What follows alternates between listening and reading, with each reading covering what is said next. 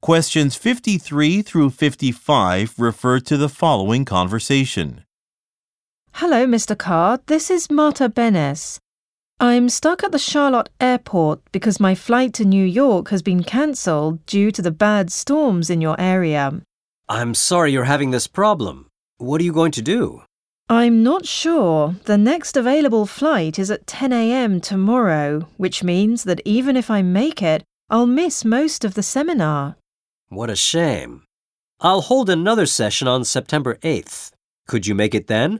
I don't offer refunds, but I could transfer your payment to the September event. You could? That's kind of you. And I don't have anything scheduled then. Would you please send an email to me with the course details? Yes, I will do so right away.